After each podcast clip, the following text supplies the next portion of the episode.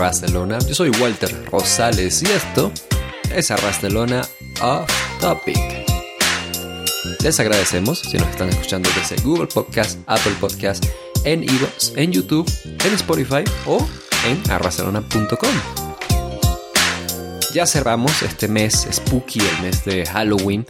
Iniciamos noviembre, sí, con Día de Muertos, pero ya se termina toda esta temporada al fin y al cabo y vamos a cerrarlo por todo lo grande, ¿no? Por todo lo alto, así como una película muy apropiada para este podcast además. Y para ello, pues me acompaña en esta ocasión, por supuesto, un hombre que le operaron las las dos veces.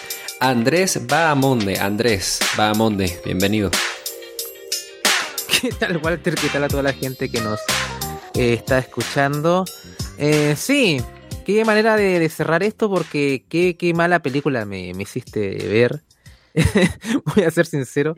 Dios, spoilers. Eh, sí, o sea, bueno, ya está la gente que entró acá ya sabe de qué vamos a hablar, ¿no? Pero eh, largo y malo, y ni siquiera es malo, no es de Room, ¿no? O sea, como que no es. Em, bueno, entraremos en detalle cuando lleguemos, pero no, ya sé que se sienta Alessandro en algunas ediciones de este programa cuando le tenía que ir al sacrificio.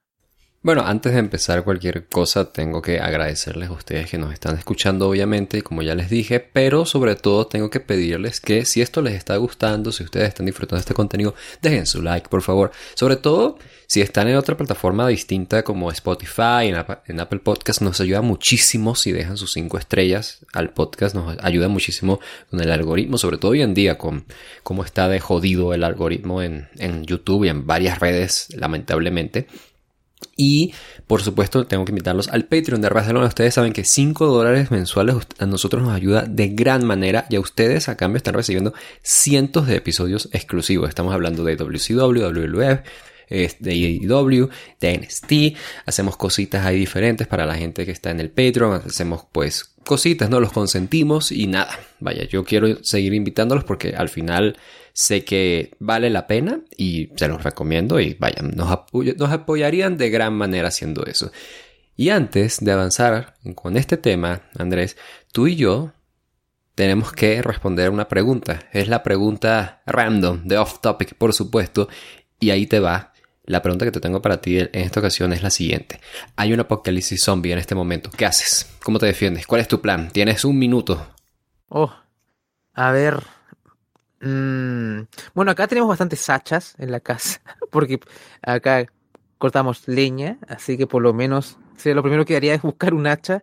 Eh, las comunicaciones, es que están, em, si están disponibles, creo que sería bastante, bastante útil comunicarse con los. O sea, tampoco comunicarse con los vecinos tampoco es que funcionaría mucho. A lo mejor hay un vecino que, que ya están infectados, ¿no? Está, está complicado. Claro. Eh, sí. Em, pero claro, si están infectados, a lo mejor, bueno, no van a contestar el teléfono. Eh, pero así que aún también aún así creo que jugaría con esa, con esa carta. Em, pero claro, yo creo que saquear. Sí, definitivamente. Habría que saquear lo primero que. y, y, recolectar víveres y todo eso. Pero es que hay que estar armado primero.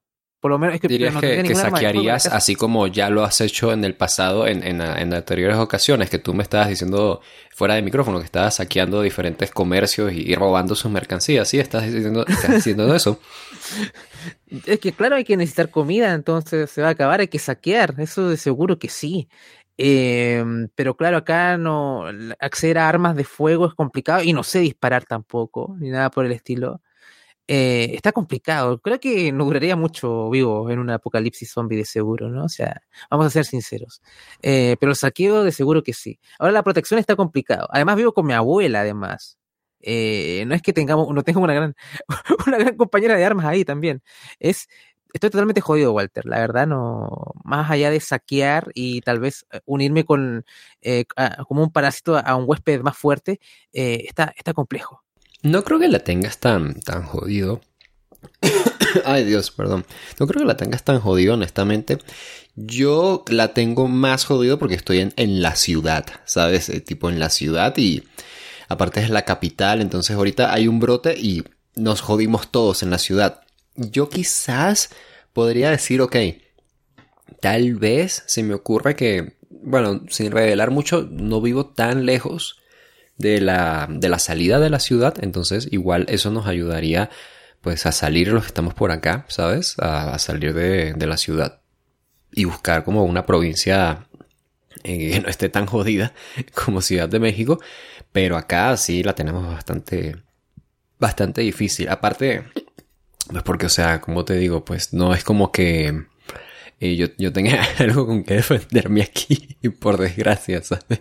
Tengo dos chihuahuas que no creo que vayan a hacer demasiado daño a los zombies y, y no quisiera ver a esos chihuahuas convertidos en zombies, ¿sabes? Ya de por sí joden mucho, imagínate siendo zombies los dos. Pero sí, o sea, creo que no, no, no, la tengo tan fácil, fíjate. Y estrategia, yo creo que probablemente, mira, estrategia es salir huyendo de aquí, ¿sabes? Eh, estar en movimiento, irnos de aquí. Y nada, o sea, creo que, creo que es la mejor estrategia. Tú no la tienes tan jodida, tú estás en una isla. Yo creo que más gente estaría buscando ir para allá, ¿sabes? Porque ya controlas los zombies ahí y listo, ¿sabes? O sea, ya lugar seguro. ¿Qué van a hacer los zombies? ¿Montarse en un bote e ir? No, no pueden. Entonces más bien sería como de ahí, en cuanto se libre, va a convertirse en, refugio. O sea, eso yo lo veo bastante claro. Habría más tiempo para saquear entonces. Puede que terminen llegando. Eh, depende de cómo sea la infección. Eh, o de comprar. ¿Para qué vamos a romper la ley, no? Pero por lo menos de abastecerse antes, eh, cuando ya llegue la, em, la horda, ¿no? O sea, eventualmente todo se, se contamina y se infecta, así que pueden llegar, pero como dice, sí, demoraría más donde, donde vivo yo de seguro. Bueno, pues mira, muy apropiadamente estamos hablando de zombies porque en esta ocasión, ya les digo, vamos a observar el mes Spooky y lo vamos a hacer, por supuesto, con una película de, digamos, terror, porque vamos a hablar de Army of Dead, una película del 2021. En España es Ejército de los Muertos, mientras que en el resto de Hispanoamérica es El Ejército de los Muertos, porque nosotros queríamos hacer algo distinto. Es dirigida por mi archirrival Zack Snyder, apoyada por él también, por Zack Snyder, y por Shay Hatem y Joby Harold. Esta historia es una original de Snyder que tal como él ha descrito es una especie de secuela espiritual de su película Dawn of the Dead del 2004, que ya de por sí es un remake de una película original de George Romero, que es el padre del cine de zombies, o el padre de los zombies si se quiere, ¿no? Con Dave Bautista, es decir, Batista, ese Batista ex campeón mundial de WWE, como protagonista. La película se estrenó en mayo de 2021 en Netflix, con la particularidad de tener a Snyder teniendo bastante control creativo, siendo incluso él el encargado de la fotografía de la película. Se nota. Y siendo un proyecto pasional de él, que tenía anunciado desde 2007 y que nosotros, fans del wrestling, recordamos, pues fue promocionada en el show de WrestleMania Backlash del 2021 en una lucha de zombie lumberjack. No sé si te acuerdas de esa lucha, Andrés. Sí. No sé si habías visto la película antes, ¿sabes? O no sé, ¿a qué contacto tenías tú con esto? Cuéntame. No, no la había visto antes porque ya había escuchado malas reseñas. estaba interesado previo a, eh, pero como que no, el, el boca a boca no fue bueno. Y eso me, me, ahuyentó. Sobre todo cuando ya es, voy a ver algo de dos horas y media y el boca a boca no es bueno, es como que la verdad no, no apetece, ¿no? O sea, em, recuerdo mucho lo de WrestleMania Backlash, porque yo reseñé, eh, ya estaba acá en Arras de Lona por esas épocas y me tocó reseñarlo ahí con, con Alessandro y Martín en su momento. Y fue gracioso porque la gente le empezó, empezó a culpar a Batista por el booking del combate, ¿no? O sea, y, y me acuerdo que Batista tuiteó, no, o sea, yo estoy en un avión, yo no estoy no estoy buscando esto, o sea, que no, es poder, ¿no? Así que, sí, eh, eh, habría tendría que escuchar esa parte de la reseña, ¿no? Pero fue muy, muy divertido eso. Eh, los combates promocionales en WWE, bueno, también lo ha hecho IW, eh, y me imagino en México debe ser muy común, ¿no? Sobre todo lo de Marvel, que eh, Venenoid y todo eso, ¿no? Sí. Pero generalmente, por lo menos con WWE, y creo que también tuvimos el combate con Jarrett y Hardy, ¿te acuerdas? Con el de la matanza en Texas, ¿no? No me acuerdo qué era. Eh, sí, sí, es verdad. Em, y claro, ambos ejemplos son bastante malos en, en contexto. Em, también recuerdo algo ahí, pero en Halloween Havoc, ahí en, en, Pro Black and Gold, que tampoco fue muy bueno, pero no era, no era promocional. Eh, así que es complicado cuando mezclamos wrestling con, em, promocionando películas, ¿no? Hay excepciones. Recuerdo a IW promocionando cosas de Warner Discovery con, gente disfrazada de Ring and Morty, cosas así que, estuvo simpático, pero eh, lo de WrestleMania Backlash fue bastante malo en un combate de Ah, me, acuerdo del House of the Dragon, ¿te acuerdas? Y era el combate del Dragon Slayer contra el American Dragon. Entonces, ah, pues está bien, ¿sabes? Eso, eso está bien. Sí. Sí, sí, eso fue como más un, tildar el combate más que fuese una estipulación, algo así, ¿no? O sea, como eh, eso estuvo bien. También me acuerdo como un Godzilla vs Kong, ¿te acuerdas? Que era Jurassic Express contra. Eh, es verdad, es verdad.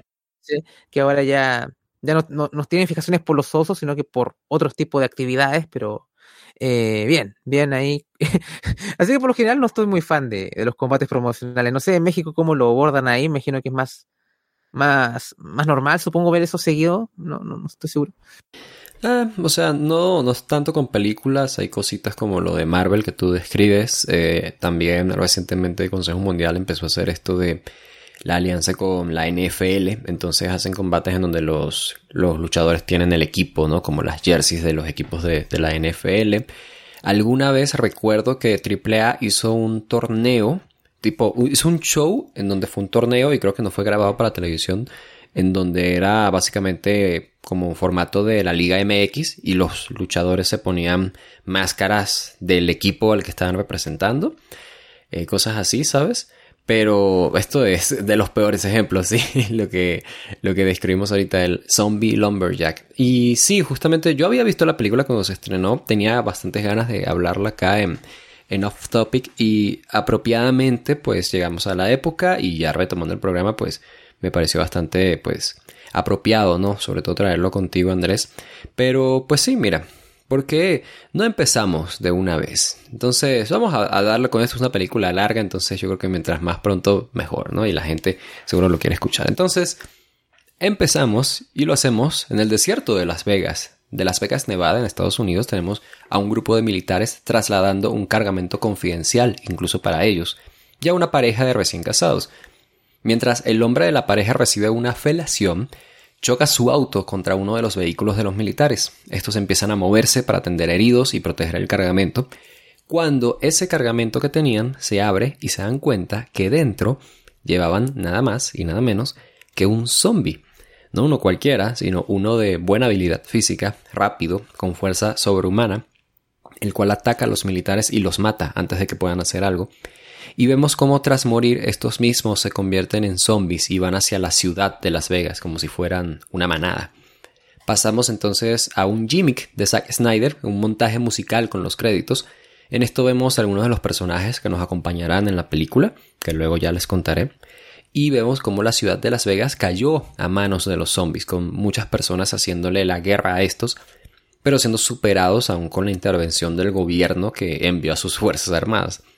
El montaje tiene comedia, por supuesto, pero vemos algo de historia, como que la ciudad finalmente se volvió inhabitable y terminó siendo aislada o contenida para que nadie entrara o saliera. También hay personas que son como mercenarios que son contratados para salvar personas de los zombies, por ejemplo. Y vemos que para convertirte en zombie solo hace falta una mordida, ya con eso basta. Y también lo más importante, vemos a Scott Ward, que es Batista, nuestro protagonista, y cómo logró escapar de la ciudad antes de que fuera cerrada. Em, y bueno, aquí me detengo, ¿no? Nada más para hablar como de, esta premisa. Andrés, cuéntame eh, cómo ves estos zombies eh, que nos trae Zack Snyder, el hecho de la ciudad aislada y bueno, obviamente teniendo a nuestro queridísimo Batista como, como nuestro protagonista. Sí, es gracioso porque más de una película he visto que las felaciones mientras se está conduciendo siempre no, no traen cosas buenas. Eh, cuando vi una, una película de los hermanos Cohen eh, que pasaba esto y fue un accidente también, em, el hombre que no sabía de más. No me acuerdo muy bien cómo se llama la película, era una en blanco y negro. Eh, bueno, quitando eso. El, montaje, a mí me gustó el montaje bastante, o sea, no me, me pareció, me pareció simpático para entrar ahí en, sintonía con todo lo que es el contexto de la situación. Eh, sí es verdad que algo que hace Snyder, me acuerdo en Watchmen, es como que el, montaje que más me lleva a la, a la, memoria de, de, él, que también me acuerdo haberlo disfrutado eh, bastante, aunque hace muchos años que no veo su versión de Watchmen. Tampoco he visto la Director's Cut, que creo que es más larga aún. Em, pero de momento, dentro de todo, bien para poner en contexto, eh, el montaje por lo menos me, me, llamó un poco para entrar ahí en, sintonía, pero obviamente era como, bueno, estos zombies y, además ya te digo que, por ejemplo, vi de las sofás cuando salió hace a principios de año, entonces eh, no es como, eh, no, estoy tan, eh, algo, ¿cómo puedo explicarlo?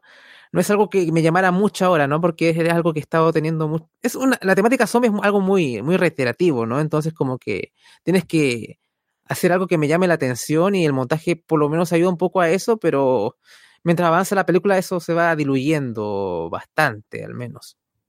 Sí, a mí me gusta mucho el gimmick que tiene Zack Snyder aquí, ¿sabes? Creo que, no sé, siempre me ha parecido como simpático. Eh, tiene varios openings de, películas que me parecen bastante buenas. Watchmen es como un, un claro ejemplo. Y hay muchas personas que dicen que, por ejemplo, esta película, ay, ¿cómo se llama esta película? Se me olvidó. Esta película mala que sale Vanessa Hoggins, que son unas tipas que bailan en, los sueños. Eh, Soccer Punch, Soccer Punch. Esa película dicen que lo único bueno de la película es, es esto, el montaje musical del inicio. Eh, no creo que vayamos a ver Soccer Punch pronto en Off Topic, así que no, no esperen sentados esa, esa reseña si les interesa. Pero bueno, quitando esto, pues avanzamos, ¿no? Eh, seis años después, específicamente, después del cierre de Las Vegas, vemos en las noticias que el gobierno de Estados Unidos aprobó lanzar una bomba nuclear para acabar con la ciudad amurallada en cuatro días. Scott Ward trabaja como cocinero en un lugar de comida y es visitado por un empresario, Blay Tanaka, quien quiere contratarlo para ir a Las Vegas y recuperar 200 millones de dólares de la bóveda de un casino de su propiedad, o bueno, de un hotel, ¿no? Scott medita si tomar el trabajo mientras ve los planos del casino y vemos que hay un clima tenso en Estados Unidos, puesto que esto de la enfermedad se usa como excusa para hacer arrestos a diferentes personas. Hablando de eso, en un campamento de cuarentena, donde hay personas así detenidas a las afueras de Las Vegas, está Kate, interpretada por Ella Purnell, una chica que está trabajando como voluntaria justo cuando el campamento está siendo evacuado y las personas ahí están siendo reubicadas. Por medio de un flashback sueño de Scott, vemos que Kate es su hija y ambos están distanciados debido a que Scott mató a su madre, que se había convertido en zombie, para protegerla a ella, claro está. Al despertar, Scott acepta el trabajo y comienza a reunir a su equipo. Y ellos son María Cruz, interpretada por Ana de la Reguera, eh, mecánica, con quien tiene una buena relación. Ella ya la habíamos visto en una película acá en Off Topic, en Nacho Libre específicamente. Tenemos a Van der Rohe, creo que así se pronuncia, pero yo le llamaré Van, que es interpretado por Omari Harwick, un soldado que duda al principio, pero le parece catártico ir al trabajo. Marianne Peters, quien es Tic Notaro, una piloto de helicóptero, Mikey Guzmán, quien es Raúl Castillo, un francotirador, influencer que mata zombies en internet. También está Luke P. Dieter, interpretado por Matthias Schaffenhofer, no, Schaffenhofer, ah, creo que así se pronunciaba, no, no, Schaffenhofer, creo que así era, no, no me acuerdo, ahí está, un ladrón de cajas fuertes alemán, además de Damon y Chambers, que son dos tipos que, bueno, una chica y un chico que vienen con Mikey. El equipo se reúne con Tanaka y su jefe de seguridad, quien es Martin, quienes le muestran una maqueta del casino y les da detalles del trabajo. Necesitarán entrar en el sótano de una de las torres del casino y podrán escapar en un helicóptero en la otra torre del mismo. Para matar zombies solo tienen que apuntar al cerebro, a la cabeza, y tienen 32 horas para entrar, antes de que lancen la bomba. Damon se retira al escuchar la locura que van a hacer y Martin es asignado por Tanaka para acompañar al equipo. Luego de esto pasamos con Kate, quien es visitada por su padre. Scott logra que la escuche prometiéndole 15 millones de dólares, es decir, su parte del trabajo, para que lo use como a ella le plazca, pero necesita su ayuda para entrar a Las Vegas. Y precisamente así los ayuda. El equipo llega al campamento en un autobús de los voluntarios, gracias a Kate, y los pone en contacto con Lily, la coyote, quien es interpretada por Nora Seder, ella es francesa, una contrabandista que conoce la ciudad que los puede ayudar a entrar sin ser notados. Estos se preparan cuando de repente llega Kate y golpea a la coyote reclamándole por haber llevado a la ciudad a Gita, quien es una mujer que estaba ahí en el campamento, que fue a la ciudad en busca de dinero. Así que Kate insiste y termina manipulando, digamos, a Scott para que la deje ir con el equipo, que finalmente se completa con Burt Cummings, que es un guardia de seguridad abusivo del campamento que vimos más temprano eh, por sugerencia de la Coyote todo esto, ¿no? Su incorporación. Y aquí está, esta es la película, ¿no? Eh, básicamente es una película de robos, pero en una ciudad repleta de zombies. Y yo veo esto y pienso, aquí hay una buena película. Eh, ¿Tú qué pensaste, Andrés, cuando con todo esto, toda esta premisa? Cuéntame. Sí, de hecho, como lo pones, suena bastante interesante, ¿no? Hagamos una clásica película de, de robos, ¿no? Y todo el plan, y, pero en un contexto de zombies, ¿no? Y lo pensaría con, un por ejemplo, si esto lo hiciera James Gunn, sería genial. Pues, probablemente. O lo haría mucho mejor que, Snyder. Hablando que ahora lo reemplaza ahora al mando del, de DC. Lo, creo que es una película que podría funcionar mucho mejor con, con James Gunn, pero eh, esto se va a repetir durante la película, ¿no? Pero ahora que nos presentan los personajes, siento que ninguno es bueno. O sea, ni las dinámicas, eh, ni nada. Eh, Batista hace un buen trabajo, tengo que decirlo. O sea, el hombre tiene, tiene talento. ahí voy a hablar de una escena más adelante en que creo que, que refleja bastante bien esto, pero em, no.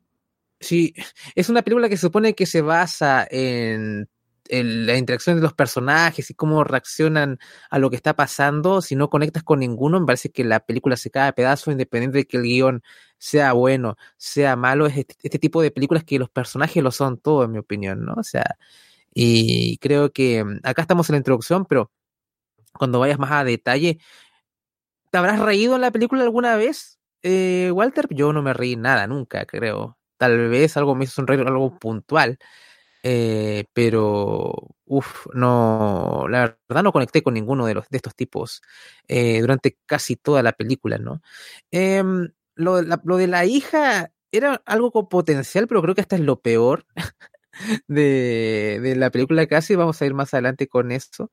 Em, pero bueno, em, siento que falta un poco de, no sé si llamarlo química o un equipo que se sienta que en verdad, eh, tal vez ir por, un equipo que ya estaba aceitado, ¿no? O un equipo que, porque hay, algunos, algunos miembros del equipo que sí estaban con, con Scott, pero otros que no eran ajenos. Tal vez yo me hubiese ido con un equipo establecido ya, con algún prólogo de, de, alguna misión que habían hecho o algo así, después reunirlos. Eh, para que las dinámicas y los diálogos y los chistes funcionen mejor, como, no se siente un equipo eh, aceitado porque la mayoría no son tipos que han trabajado constantemente, ¿no? No, es como tú ves una película de Rápido y Furioso, por ejemplo, más allá de que el guion sea bueno o malo, X y Z, eh, hay una dinámica establecida cuando ves una película con, con ellos, ¿no? O sea, eh, acá carece totalmente de esto, ¿no? O sea, no, pero es que ellos son familia, Andrés, no es justo hacer esa comparación, ellos, son, ellos son más que, que, un equipo, son una familia. Probablemente, pero me, me faltó más familia acá de seguro, ¿no? O sea, eh, porque puede ser mala o buena, pero al menos alguna interacción que me genere algo y no, no la no la hubo, ¿no? Por ejemplo, el, Batista y Ana de la Reguera, ¿no? Este, los personajes se supone que son muy cercanos, pero no, no, no, no, siento, no lo siento tanto, ¿no? Aparte de una escena más al final y todo, pero como que eh, me faltó tal vez que el, equipo hubiera sido más, más familia, que hubiera funcionado mucho mejor esto posiblemente. Sí, sabes, a mí me, gusta este, este, este gimmick de básicamente llegar, eh, como, en Ricky Morty, ¿no? Básicamente llegar con alguien y que te responda, you son of a bitch, I'm ¿no? Es básicamente, eh, ese gimmick me encanta. Eh, ir como, ¿cómo se dice? Como recolectando, ¿no? miembros del equipo y yo aquí, yo dije, nada, aquí, hay una buena película, o sea, esto puede estar muy, muy divertido, ¿no? Esto puede estar con mucha acción y todo, pero eh, vaya, se va, se va a, ir eh, distanciando, ¿no? Por allí, ya pues veremos exactamente por qué, pero sí creo que coincido contigo en esto de que como que no vi tanta química entre todos. Particularmente creo que lo que más afecta es la química entre Batista y, y la otra chica, eh, Ella, quien es Kate. Pues bueno, no sé, creo que como que no, no sentí pues una, una buena química allí. Creo que Batista hace un buen trabajo, pero sí hay actuaciones que creo que son demasiado, demasiado clichés para su propio bien, ¿sabes? A pesar de que es una película llena de, clichés, pero creo que precisamente las actuaciones no, terminaron por eh, sostener eso. Pero bueno, ¿por qué no continuamos entonces? Resulta que el equipo entra a Las Vegas por un pasillo en un container del muro que, lo, que la rodea y caminan hasta una zona donde fue donde cayeron las fuerzas con los zombies.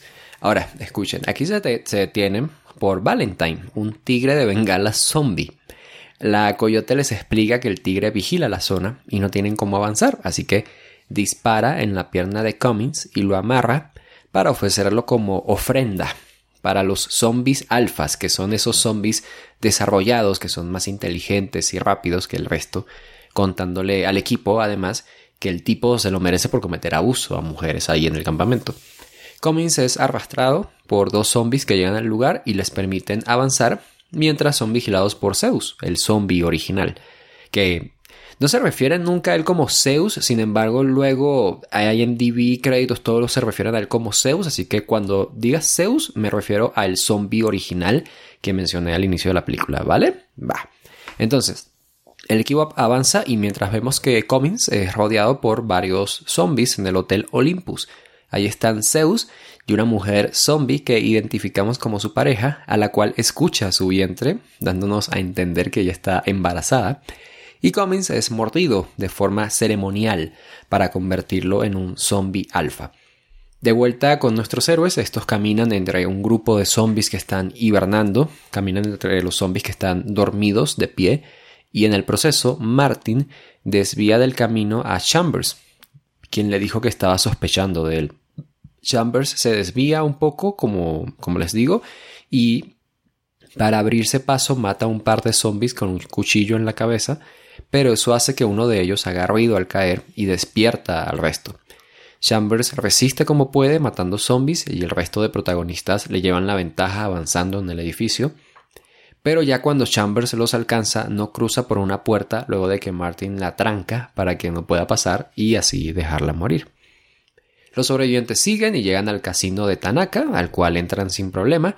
Kate sigue preocupada por su amiga mientras el equipo mata zombies tranquilamente y avanzando, cuando encuentran una copia de los planos del casino, los que los hace deducir que ya habían venido equipos antes que ellos.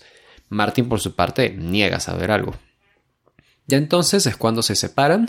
María y Marianne van al helicóptero, Scott y Kate a los generadores de energía para que Dieter, Guzmán y Van vayan a la caja fuerte y la Coyote y Martin salen para vigilar el perímetro. Entonces, Mientras Scott y Kate echan combustible a los generadores, estos conversan sobre el trauma que vivieron. Kate le cuenta a su padre que no se distanció porque matara a su madre, sino porque nunca la consoló ni sintió su apoyo tras eso. Él le, le habló sobre lo difícil que fue para él todo ello y terminan la conversación con Kate diciéndole que no puede dejar de odiarlo sin más. Eh, y bueno, cuéntame, Andrés, ya estamos dentro de Las Vegas y aquí pues avanzamos, vemos a estos zombies alfas, toda la cosa. Eh, y tenemos esta escena sentimental, ¿no? Padre e hija. Eh, cuéntame qué tal.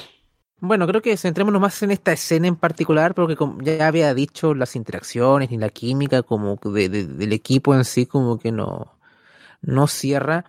Y creo que aquí siento que la razón por la que la hija entra acá al equipo es un poco bien forzada, ¿no? O sea, como eh, hubo manipulación y un poco, pero no es que ella tuviese una gran capacidad o algo que sea como. Hubiera sido que me hubiera gustado que hubiera tenido, no sé, alguna habilidad que en verdad hubiese justificado que estuviese aquí, más allá de, de altruismo, de, de, que ella esté preocupada por, por una de las chicas que, que estaba con ella ahí, no, me acuerdo cuál era el nombre, que está ahí, creo que la, tenían los, los zombies ahí. O, o el guion hubiera dedicado a tener que Batista tuviera más interacción con ella fue como un poco, ah, ok, mataste a mi mamá, pero tampoco te culpo, pero tú te alejaste suena muy simple, entiendes, entiendes que puede, em, e, entiendes el porqué del conflicto, pero me, lo sentí un poco blando, ¿no? O sea, como que fue un poco... No, ¿Cómo podría explicarlo? La química no es buena y eh, me hubiese gustado incluso que en verdad lo, hubiese culpado a, a, su papá por eso, ¿no? O sea, como que...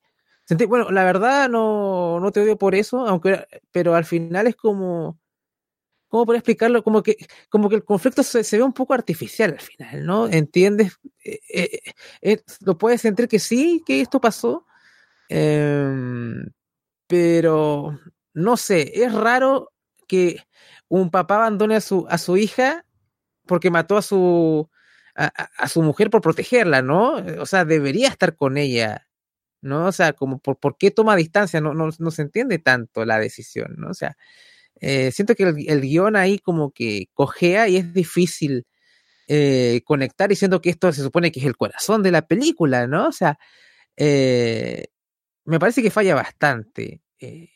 Tal vez incluso hubiese tomado una decisión más arriesgada y tal vez sí hubiera ido directo como con, con la hija culpando a, a Scott de, de, lo que pasó y, y, demás, pero, pero no, se siente muy blando al final, ¿no? Eh, ese es como mi problema. No sé si tú lo ves así, em, pero siento que si esto es el, corazón de la película, eh, falla, falla mucho. Em, tal, tal, vez eh, hubiese planteado este conflicto de otra forma. entiendo el por, qué, el por qué van por acá, pero se siente un poquito blando, lamentablemente. No sé si me expliqué bien o me dio, un par de vueltas, pero, pero tiene tan poca sustancia que como que no hay por dónde masticar. Sabes, yo ya no, yo no he ocultado nunca que tengo pues mis, mis problemas con la filmografía de Zack Snyder, sin embargo, vaya, estoy haciendo un análisis porque me, sirve de bastante de ejemplo. Fíjate que en el caso de él, yo lo que, lo que pienso acá es que, pues siempre sus escenas que son así dramáticas, como muy emocionales, no, no se sienten como bien logradas, a mí siempre me quedan un poquito a deber. Él cuando hace acción, que es acción pura, se ve bien, pero creo que hasta ahí se queda. Cuando y ya intenta meterle este elemento así como hacerlo más dramático y toda la cosa, creo que no termina por funcionar. Y eso se ha visto en otras películas, ¿eh? Incluso en películas más aclamadas de su filmografía, como por ejemplo, sin ir muy lejos, eh, aquí alguna vez en Barcelona revisamos la película de 300 y hablábamos de esto, ¿no? Como que estaban intentando meter cositas ahí que no son parte de, de, acción, ¿no? Que no son tipos musculosos golpeándose y no está resultando pues tan bien justamente. Y sí, o sea, te digo, me, me agrada mucho esto de los, de los zombies de, estos zombies como inteligentes. Ese es un gimmick que a mí siempre me ha parecido interesante. Yo siempre he abogado por porque se puede hacer una película así muy buena con zombies inteligentes, ¿no? Con zombies que son como una super amenaza. Em, en este caso, creo que, no sé, yo me quedé como con, con ganas de que hubiese un poquito más de acción, quizás. Eh, al menos a mí me dejó un poquito como de creo que podían hacer incluso todavía más a pesar de que hay escenas de acción que están bastante bien logradas, todo se ha dicho. Pero sí, pero como que ahí, te digo, se me quedó un poquito, un poquito crudo. Pero bueno, ahí podemos continuar mientras tanto. Y resulta que, como les digo, el casino ya tiene energía eléctrica. Así que ya tenemos luz en el interior. Y vemos a Dieter, Van y a Mikey, Guzmán, llegando a la bóveda. Mientras tanto, vemos que Zeus tiene prisioneras a la amiga de Kate y a otras dos mujeres que fueron con ella. Mientras que la reina zombie va a las afueras del casino con la coyote y Martin. Martin y la coyote al parecer llegaron a un acuerdo y atraparon a la reina zombie, a la cual Martin le corta la cabeza con la intención de vendérselo al gobierno, a su jefe, a quien quiera crear su propio ejército zombie. En el equipo en la bóveda ve que hay trampas para llegar hasta ella en el pasillo donde está, las cuales activan con un zombie que hace que camine ahí por el pasillo. Y Marianne ve que el helicóptero no está funcionando, así que trabaja para repararlo.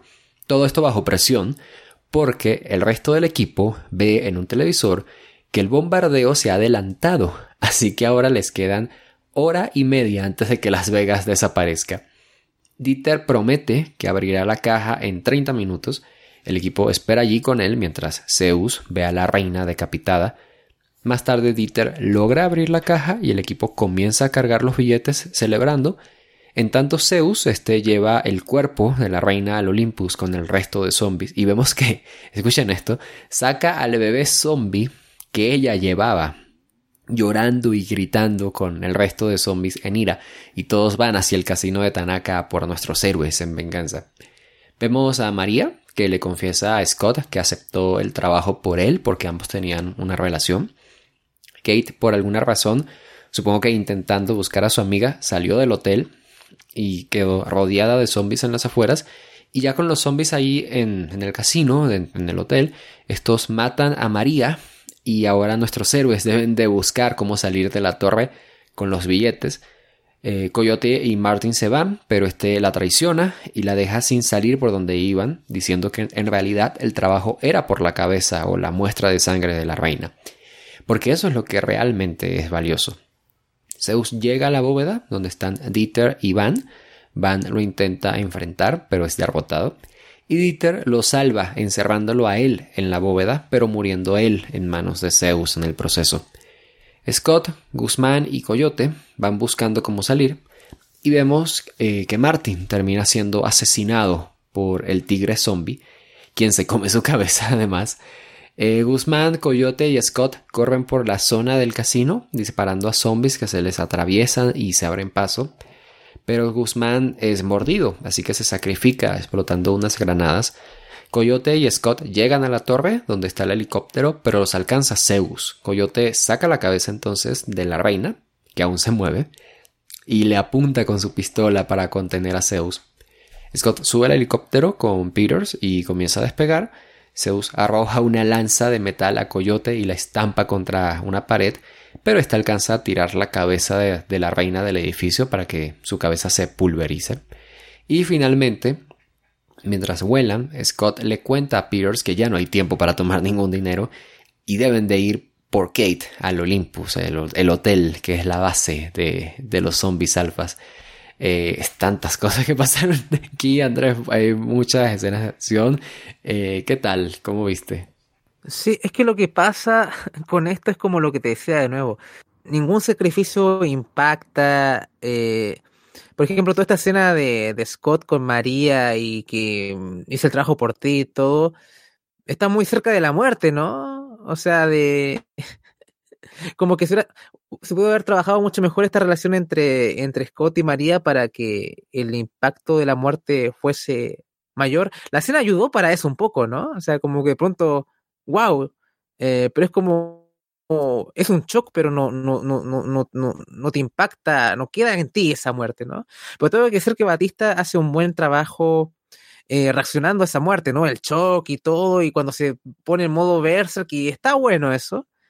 Eh, por acá es donde la acción me, me llena un poquito más los, los ojos, pero acá cuando empieza a morir todo el mundo, como que casi nadie te importa, ¿no? O sea, em, el, villano que estaba ahí tampoco mucho, el que, lo, el que le saca la cabeza, porque tampoco te genera nada ese tipo, ¿no? O sea, y ese es el problema, y, y sobre todo si la película dura dos horas y media y no sientes nada por prácticamente ningún personaje, eh, es, es complicado complicado totalmente, independiente de que los villanos sean zombies y no tengan demasiado carisma, simplemente son, son zombies, y que todo el lore, eh, toda, la, toda la historia con Zeus y, los ritos y todo como que tampoco suma, ¿no? O sea, podrían ser simplemente zombies y ya, y había un zombie que era más fuerte y ya, y, y no pasaba nada.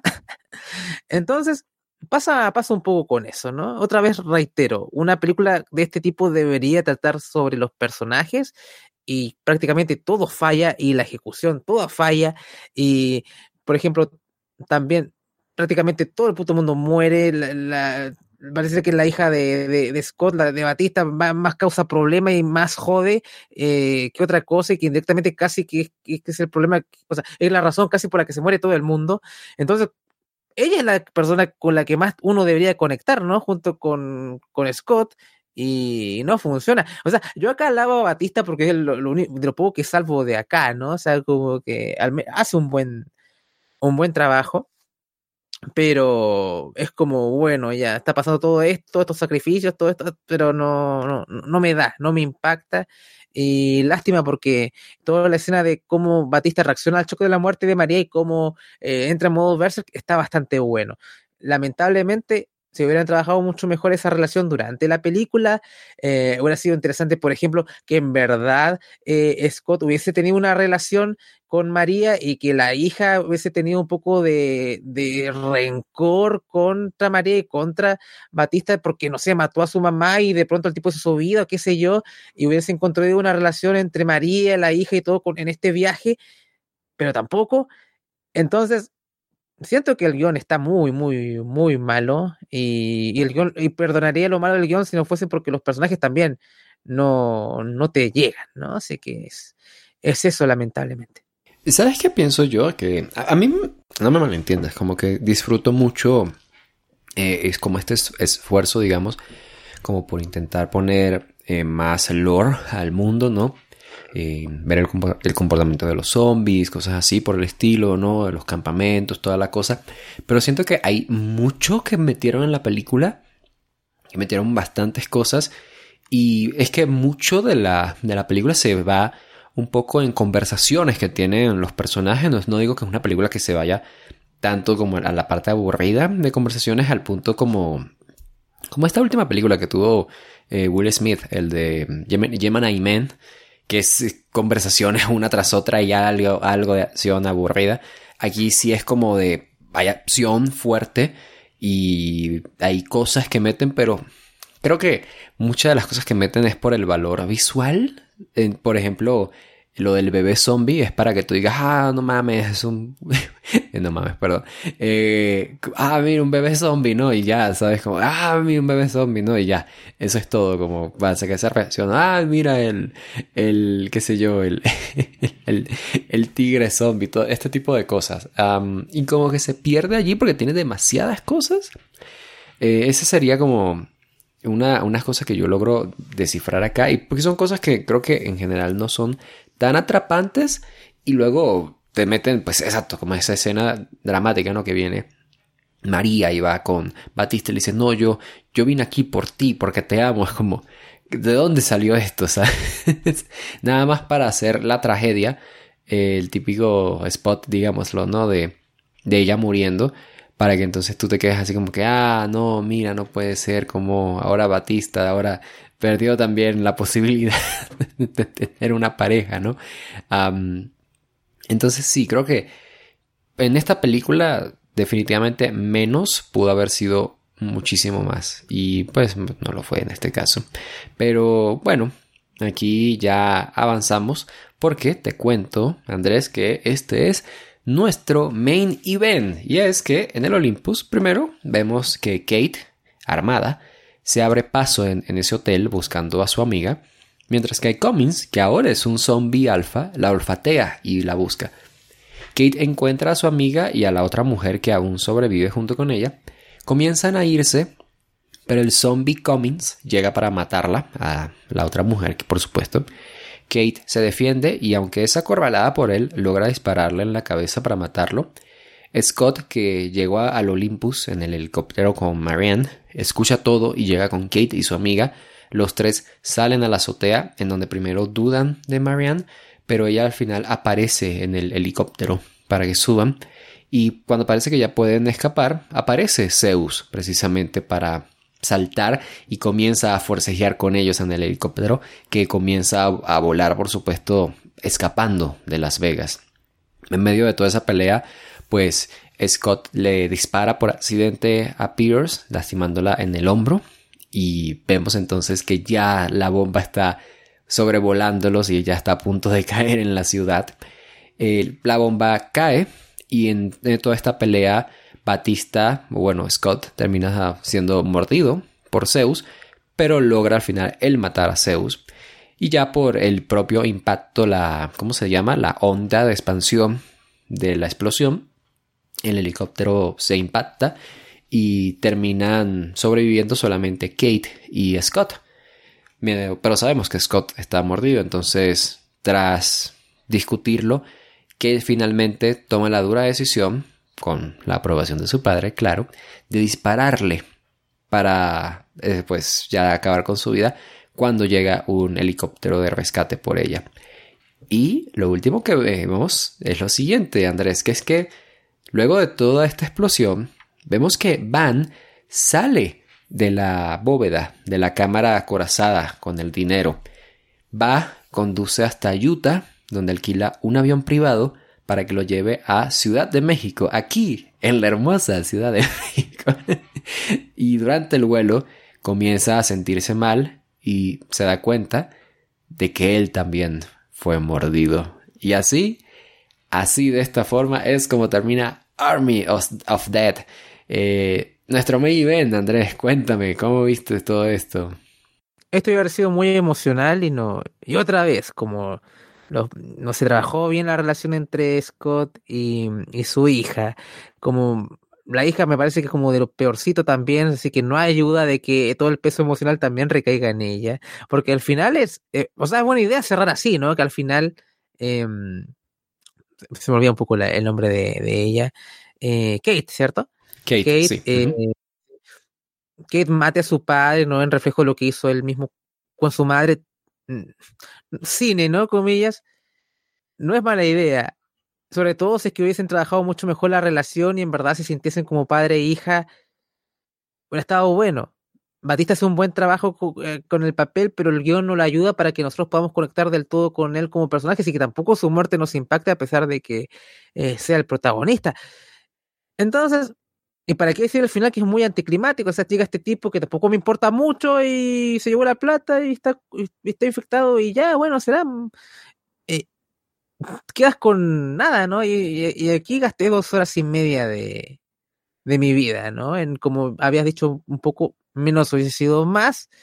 Em, algo más siempre hubiese sido, hubiese sido acción desenfadada y, y dinámicas con los personajes tal vez mucho mejor hechas, algo más sólidas, ¿no? Que en verdad se sintieran como un equipo, ¿no? Algo que, otra vez de nuevo, ¿no? Tal vez la familia en Rápido y Furioso, te guste o no la franquicia, creo que las dinámicas de los personajes sí funcionan bastante bien, ¿no? O sea, como que. Hasta John Cena con el hijo de Toreto es buena dinámica, ¿no? O sea, si eh, que habláramos la de mejor dinámica. Sí. Viejo, cómo mejora Cena de la nueva a la 10, ¿no? Impresionante. Ya, sí, cuando toque hablar eso, eh, si es un especial de Navidad o lo que sea, hay que decir las cosas buenas de eso, ¿no? Pero quitando eso, imagínate que Cena y el niño recién se conocen, la primera vez que se conocen la película y y la dinámica funciona excelente, ¿no? Pero acá nada de eso, ¿no? O sea, eh, ¿me entiendes? Creo que no era tan difícil. no necesitas ser un, gran guionista para hacer una película desenfadada y que haya alguna buen rollo, ¿no? O, o hacer un, ¿me entiendes? No, no sé por qué esto falló tanto, no creo que era tan complicado de hacer, comillas, ¿no? O sea, como te había dicho, James Gunn de seguro hubiera hecho esta película mucho mejor. Eh, pero bueno, cosas así. Lamentable. Muy lamentable, porque la premisa, como habías, como habías dicho, Walter, creo que prometía, prometía bastante y se quedó en, en nada. Se quedó en un bonito montaje musical, otra vez. Sí, sabes, yo es, es, triste porque pues, precisamente creo que al final la película, pues, mira, incluso en su propia Wikipedia decía esto, ¿no? Que las críticas en general estaban diciendo que es una película que tiene buenas secuencias de acción, tiene un buen humor y el reparto está bastante bien, pero la duración, este tono emocional que intentan ponerle, eh, te digo, pues intentan hacer varias cosas a la vez y no termina por salirles pues bien, por desgracia. es una película que creo que, te digo, viéndola, yo digo, aquí, aquí hay una buena película, pero eh, de nuevo, volviendo a mi odio hacia Zack Snyder, eh, me pasa mucho con él, ¿sabes? Precisamente veo sus películas y digo, aquí hay una buena película, ¿sabes? Aquí hay algo bueno, pero tienes que escarbarle, tienes que quitar, deshacerte de algunas cosas que no, me están aportando, entonces, ah, no sé, eh, como que siempre me queda ahí como que esto pudo haber sido mucho mejor. Aún así, esto es una franquicia que está siendo exitosa, ya tiene un, multiverso. de hecho, tiene un universo cinematográfico, el Armyverse, porque verás, Andrés, esta película también comparte universo con Army of Thieves, que es una película de Netflix, que es una precuela a todos los hechos de esta película, en donde el protagonista es Dieter. Y también está anunciada una secuela de esta película que va a ser Planet of Death, que todavía pues no tenemos ahí fecha de estreno, pero bueno, Obviamente, pues esperamos, ¿no? Hacer alguna revisión acá. Ojalá que haya algún otro luchador que se incorpore al, al, reparto, ya que pues ya no vamos a tener a Batista, por desgracia, aquí. Y, por supuesto, Andrés, tú, como recordarás, en la primera edición de nuestro nuevo programa, Triple Amenaza, que vayan a verlo, Triple Amenaza ya rumbo hacia la primera gran final, no triple amenaza, nos hicieron una pregunta de cuál luchador ha tenido una mejor carrera en Hollywood. Yo respondí The Rock, tú respondiste Batista. Yo gané ese debate, pero luego el, ¿sabes? El, el profesionalismo de Alessandro se perdió cuando vino y admitió después en programas posteriores que él hubiese mejor escogido la opción de Batista. Y aquí, luego de ver esta película de mierda, yo te tengo que preguntar a ti, ¿todavía estás de acuerdo que Batista debió de, de ganar esa batalla? Coño de tu madre, te das cuenta que no, te das cuenta que Batista sí tiene películas malas, ¿ah? ¿Te das cuenta? Pero actuó bien en esa película mala. Eh, y The Rock también tiene llena de películas malas. Yo, a ver, independiente de eso, por ejemplo, hablemos de de ese programa. ¿Qué pasó? Eh, Fede me ganó con lo de Kevin Kelly y ahora todo el mundo critica a Kevin Kelly y todo el mundo creía en Recaboni, ¿no? O sea, eh, a lo mejor ahí puede pues, se puede haber ganado eh, una categoría por allá. A ver, si hablamos de carreras más exitosas, obviamente The Rock tiene un... es box office, ¿no? Pero yo siento que, que Batista es mejor actor. A eso apuntó mucho más mi, mis argumentos cuando, cuando debatimos esto, ¿no? Eh, y por ahí me centré, ¿no? Eh, así que yo estoy, aún estoy de acuerdo en lo que yo creo, ¿no? En el sentido de que creo que al final creo que con lo malo y lo bueno creo que Batista se va a ver como mejor actor o que ha apostado por, también por proyectos tal vez eh, no él siendo el, frontman, ¿no? Pero a veces tratando de hacer algo un poco más interesante más allá de que esto fue muy malo en particular, eh, y también debe tener más películas malas también, ¿no? Pero creo que por lo menos él tiene una intencionalidad de hacer algo diferente, ¿no? Y siendo que, por ejemplo, Dwayne va muy a la, al camino seguro, ¿no? Por ejemplo, volvamos a Rápido Furioso. Eh, se, peleó con Vin Diesel y ha tenido bastantes fracasos últimamente, ¿no? O llegando al punto de que el tipo quiso ser el protagonista o quiso ser el casi villano de Superman cuando el tipo es simplemente el villano de Shazam, ¿no? O sea, totalmente con la percepción alterada.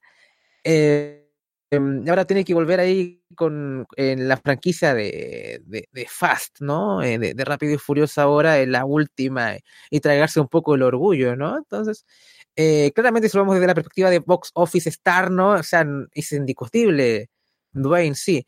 Pero por lo menos siento que, que el señor Bautista trata de hacer algo diferente y no, no siempre ir por el camino fácil, ¿no? Digo comillas camino fácil, pero que Dwayne también tiene mucho mérito en haber construido la carrera que, que tiene, ¿no?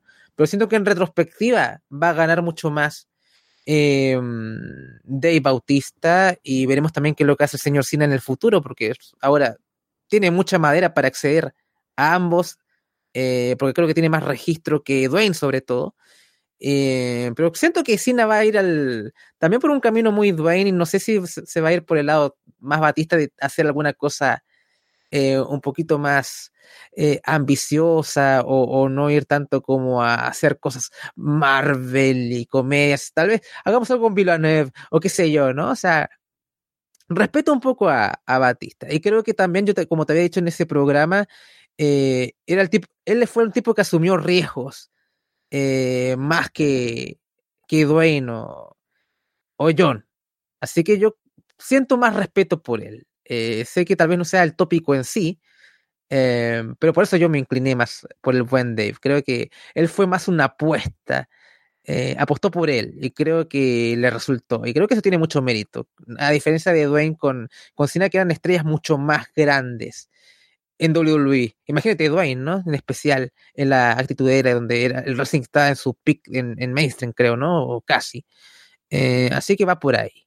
Pero bueno, entiendo totalmente que, que digas que, que Dwayne haya sido el, el, actor más exitoso, porque por números, ¿qué, ¿qué, te voy a decir, no? Pero yo creo que ya dejé mi punto bastante claro el por qué me fui por, por Batista. Mira, algún día yo espero que cuando veamos ¿no? el legado de Batista en el cine, nos acordemos de esta película de mierda. Y, por supuesto, nada más por eso tú vas a estar en, la secuela, la revisión de la secuela cuando, cuando salga, para que sufras y sigas sufriendo y, fin, y te des cuenta de tu, de tu error. Nosotros estamos, digo yo, ¿no? Y los que me apoyan que el pueblo de Arras de Lona estamos en el lado correcto de la historia. Pero bueno, eso fue Army of the Dead, ya les digo gente, y pues obviamente pues ya les digo, pues ya con esto cerramos el mes spooky, pero no quiere decir que nos quedamos sin temas interesantes para las próximas semanas de off topic, claro que no, porque vamos a seguir haciendo más cositas, pero pues por mientras nos toca despedirnos, obviamente antes de cualquier cosa, recordarles, estamos en Patreon, por favor, 5 dólares mensuales nos ayudan a nosotros de gran manera, de gran manera y nosotros podemos continuar y les estamos dando, insisto, mucho contenido exclusivo y por supuesto, si ustedes disfrutaron de esto, los invito a que dejen su comentario, a que dejen su like y a que dejen sus 5 estrellas, dependiendo de la plataforma donde nos escuchan y respóndanme, ¿no? Este es el call to action, ya. Voy a intentar que esto se haga más seguido. Respóndanme la pregunta random. Díganme, en un apocalipsis zombie, ¿cuál sería su estrategia? Cuéntenme. ¿Y qué les parece a ustedes esta película en particular? Pues nada, yo por mientras, pues creo que la pasé muy bien, Andrés, como siempre contigo. Pero vaya, es hora de decir adiós, ¿no? Y, ya despedirnos. eh, nada, un placer que siempre que hayas que estés aquí, sobre todo viendo películas así que nos dan mucho para qué hablar. Y nada, lo que tengas que decir para nosotros somos todos oídos. Sí, gracias Walter por la invitación, más allá de que el motivo no haya sido muy bonito como esta película, pero por lo menos fue divertido comentarlo. Eh, agradecer a la gente que nos está escuchando, agradecer a la gente sobre todo que está en Patreon, eh, escuchando Monday Night, escuchando Florida Vice 2.0. Eh, gracias a ustedes que el proyecto sigue, nos vamos acercando a los 10 años cada vez a paso, em, eh, ni siquiera lento, pero seguro, muy rápido, ¿no? El año pasa, está, está pasando volando. Así que muchas gracias a ustedes eh, responda la pregunta. Sobre todo, si están en una apocalipsis eh, zombie, ¿qué películas se llevarían? ¿Las de Batista o las de The Rock? Esa es la verdadera pregunta. Y eso, simplemente espero que escuchen todo lo que les ofrecemos. Eh, muy agradecido de, de, que nos sigan todos estos, todos estos años. Espero que, que sea muchos más, pero bueno, solamente el futuro lo decidirá, así que por lo menos hay que disfrutar el viaje mientras continúe, así que eso.